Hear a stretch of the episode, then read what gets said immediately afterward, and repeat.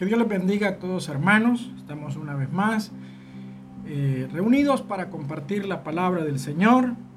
Vamos a ir a la Biblia, Filipenses capítulo 6, versículo 16, que nos dicen de la manera siguiente.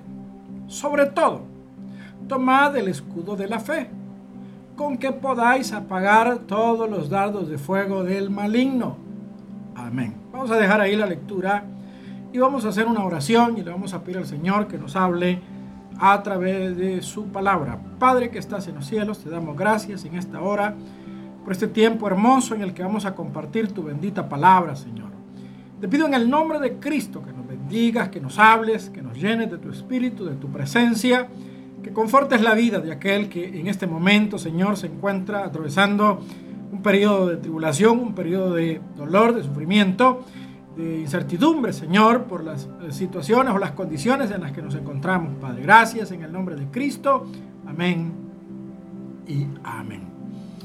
Bueno, queridos, acá eh, Pablo nos está hablando de una eh, situación muy interesante, nos está hablando de la lucha, de la guerra, de la batalla espiritual que todo cristiano tiene que librar.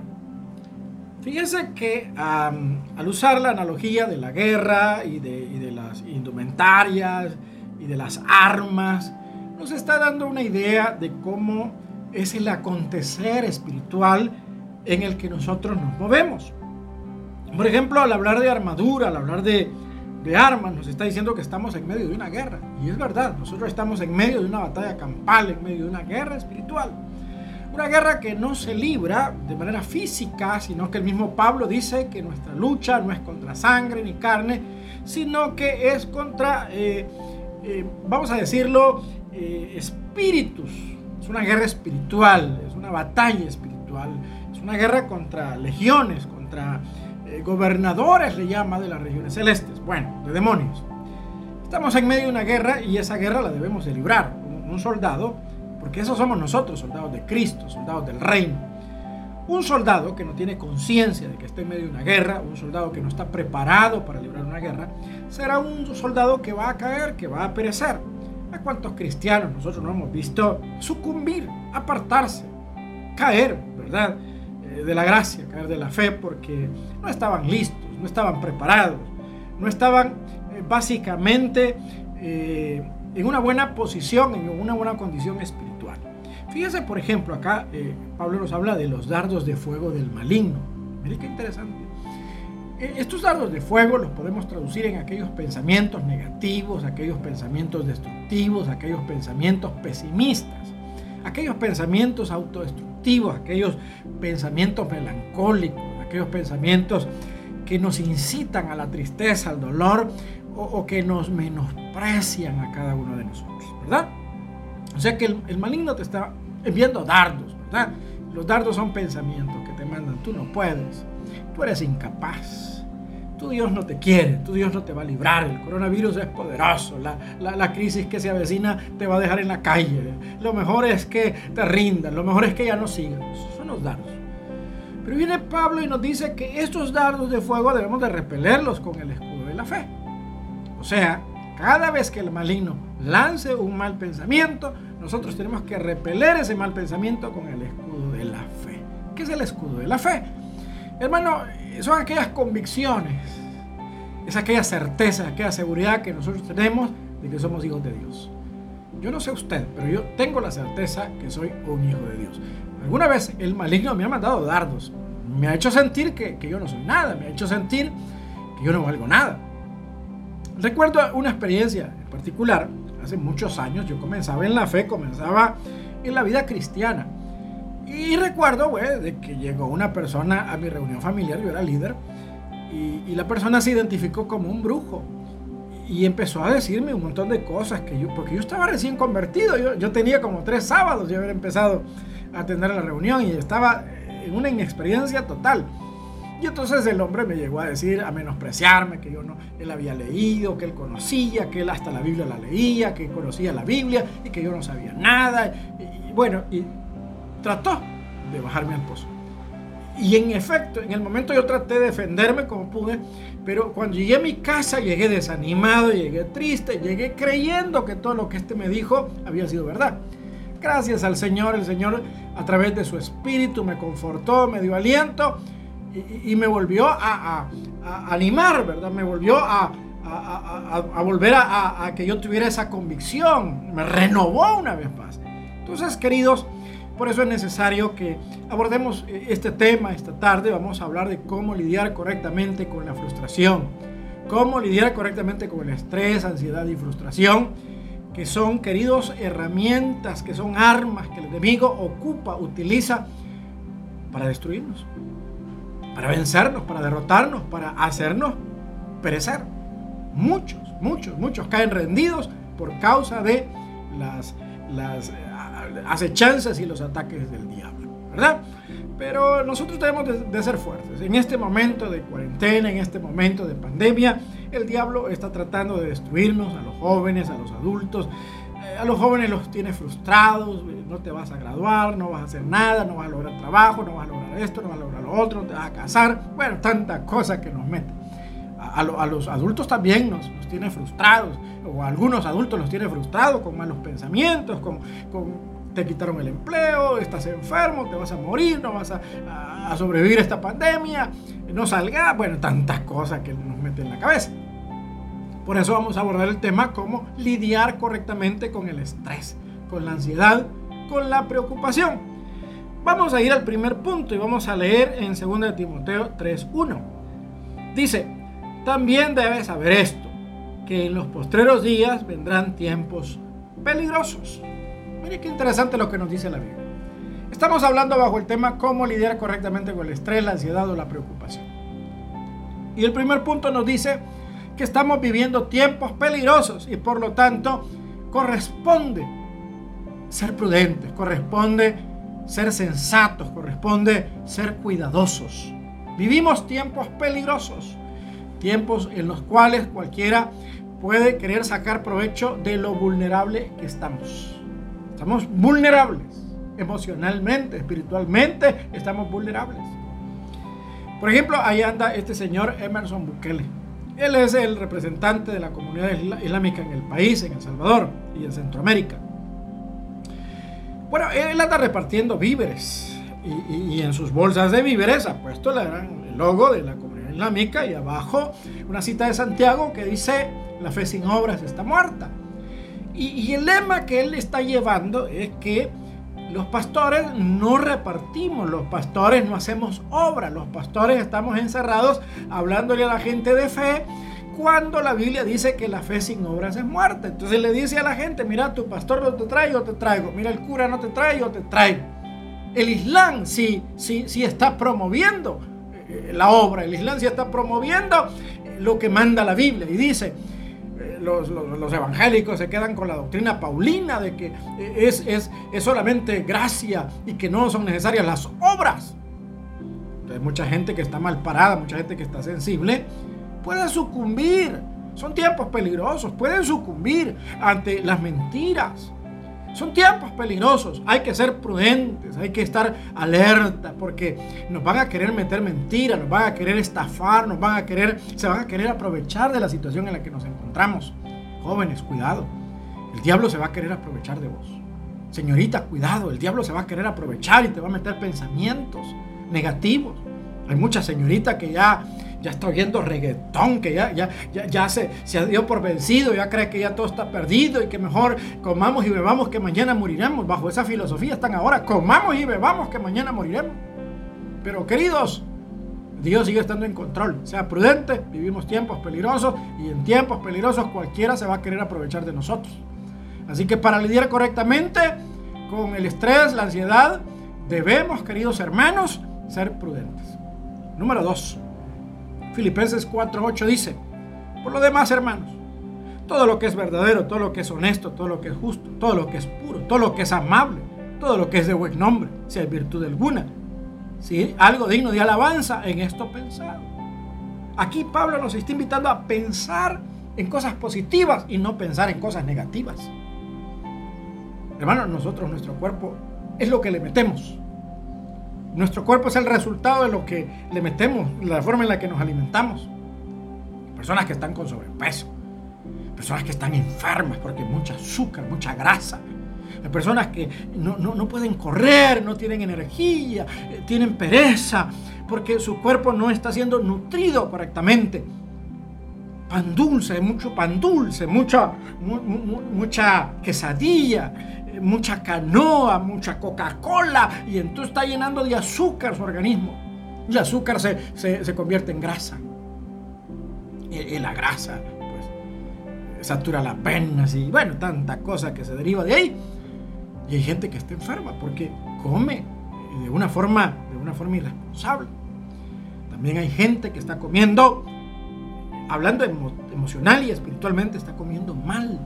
Está comiendo mal. Mire, queridos, yo creo que nosotros como iglesia somos una iglesia que ya 20 años, 20 años de proclamar la sana doctrina. Eh, una iglesia sobria, somos una iglesia sobria. Somos una iglesia que hemos dicho no al show, hemos dicho no al espectáculo, ¿verdad? Nosotros conocemos de iglesias que han perdido su rumbo, que han perdido su, su, derrotero, que se han ido por, ideas, por, pensamientos, por corrientes doctrinales que no son eh, correctas. Pero Pablo nos dice que cuidemos nuestros pensamientos, que pensemos en cosas positivas, en cosas buenas, y que no nos dejemos llevar por todo, todo pensamiento. No dejemos llevarnos por todo pensamiento, no le metamos toda idea a nuestra cabeza. No permitamos toda idea a nuestra cabeza. Ya les mencioné el ejemplo de, del Islam, ¿verdad? Que se anda queriendo aprovechar, que anda queriendo sacar ventaja. Y así habrán muchos neopentecostalistas, eh, predicadores de la prosperidad y habrá mucha gente que va a querer, como dicen por ahí, en río revuelto, ganancia de pescadores. Van a aparecer muchos oportunistas, muchos pícaros que van a querer sacar ganancia de usted y se van a querer aprovechar y por eso usted tiene que cuidar muy bien sus pensamientos, ¿verdad? El diablo le va a mandar dardos y le va a decir, Dios no te ama, Dios no te cuida, no le importas a Dios, mira tu iglesia está destruida, mira tu iglesia está cerrada, pero eso no es cierto. Eso no es cierto. La iglesia eh, sigue caminando, la iglesia sigue avanzada, siguen avanzada. La iglesia, la iglesia no es el local, ¿verdad? La gente, y está bien anhelar regresar al local, hermano querido, pero ¿cuántos años los, los mártires, los perseguidos, eh, tuvieron que refugiarse en catacumbas, tuvieron que en la clandestinidad hacer sus cultos, eh, reunidos en sus casas, en la, en la primera iglesia, reunidos en sus casas. No había templo, no había locales grandes, no había locales para cinco mil personas en la, en la época apostólica, se reunían en las casas. El que el local esté cerrado no significa que la iglesia esté neutralizada, la iglesia sigue vigente y más fuerte aún, ¿verdad? Así que cuide sus pensamientos si quiere lidiar correctamente con el estrés, con el afán, con la ansiedad. Número 4. Dice Primera de Pedro capítulo 5 versículo 7, echando toda vuestra ansiedad sobre Él porque Él tiene cuidado de vosotros. Este es un buen tiempo para volvernos a Dios en oración. La iglesia eh, ha perdido, eh, queridos, los buenos ejercicios, las buenas prácticas. La Biblia dice que las malas conversaciones corrompen las buenas costumbres. ¿Verdad? Hubo gente que quizás desvirtuó, hubo gente que quizás menospreció, hubo gente que cuestionó, hubo gente que no, que no valoró el recurso de la oración. Y por eso ahora la gente no, no, no, no, lo, no lo aprovecha. Ahora tenemos una iglesia que poco ora, ahora tenemos una iglesia que, que ora cinco minutos, diez minutos y que, y que ya, ya, ya no se presenta delante de Dios. Y hermano, y eso nos tiene débiles. Por eso dice la Biblia, echando toda vuestra ansiedad sobre Él porque Él tiene cuidado de, vosotros. Para poder lidiar correctamente con la frustración, el fracaso, la ansiedad, el estrés, usted tiene que volverse a Dios en oración. Porque es Él el que tiene cuidado de nosotros. Es Él el que tiene cuidado de nosotros. Es Él el que nos va a sostener. Él es el que nos va a fortalecer. Él es el que nos va a sacar adelante. Es nuestro Dios. Vuelva hacia Dios en oración, queridos. En oración. Número 4. Dice 2 Corintios capítulo 1 versículos 3 y 4. Bendito sea el Dios y Padre de nuestro Señor Jesucristo, Padre de misericordias y Dios de toda consolación, el cual nos consuela en todas nuestras tribulaciones, para que podamos también nosotros consolar a los que están en cualquier tribulación, por medio de la consolación con que nosotros somos consolados. ¿Qué nos está diciendo esto? Nos está diciendo este versículo que nosotros debemos de tener un tiempo en la presencia de Dios, un tiempo pentecostés, un tiempo pentecostal, un tiempo de ministración, un tiempo de, llenura de su presencia. Debemos de buscar el consuelo de parte del Espíritu Santo. Yo sé que, hermanos, nosotros somos una iglesia pentecostal y nosotros hemos aprendido Querido, que nada ni nadie nos va a infundir la fortaleza que nos infunde el Espíritu Santo.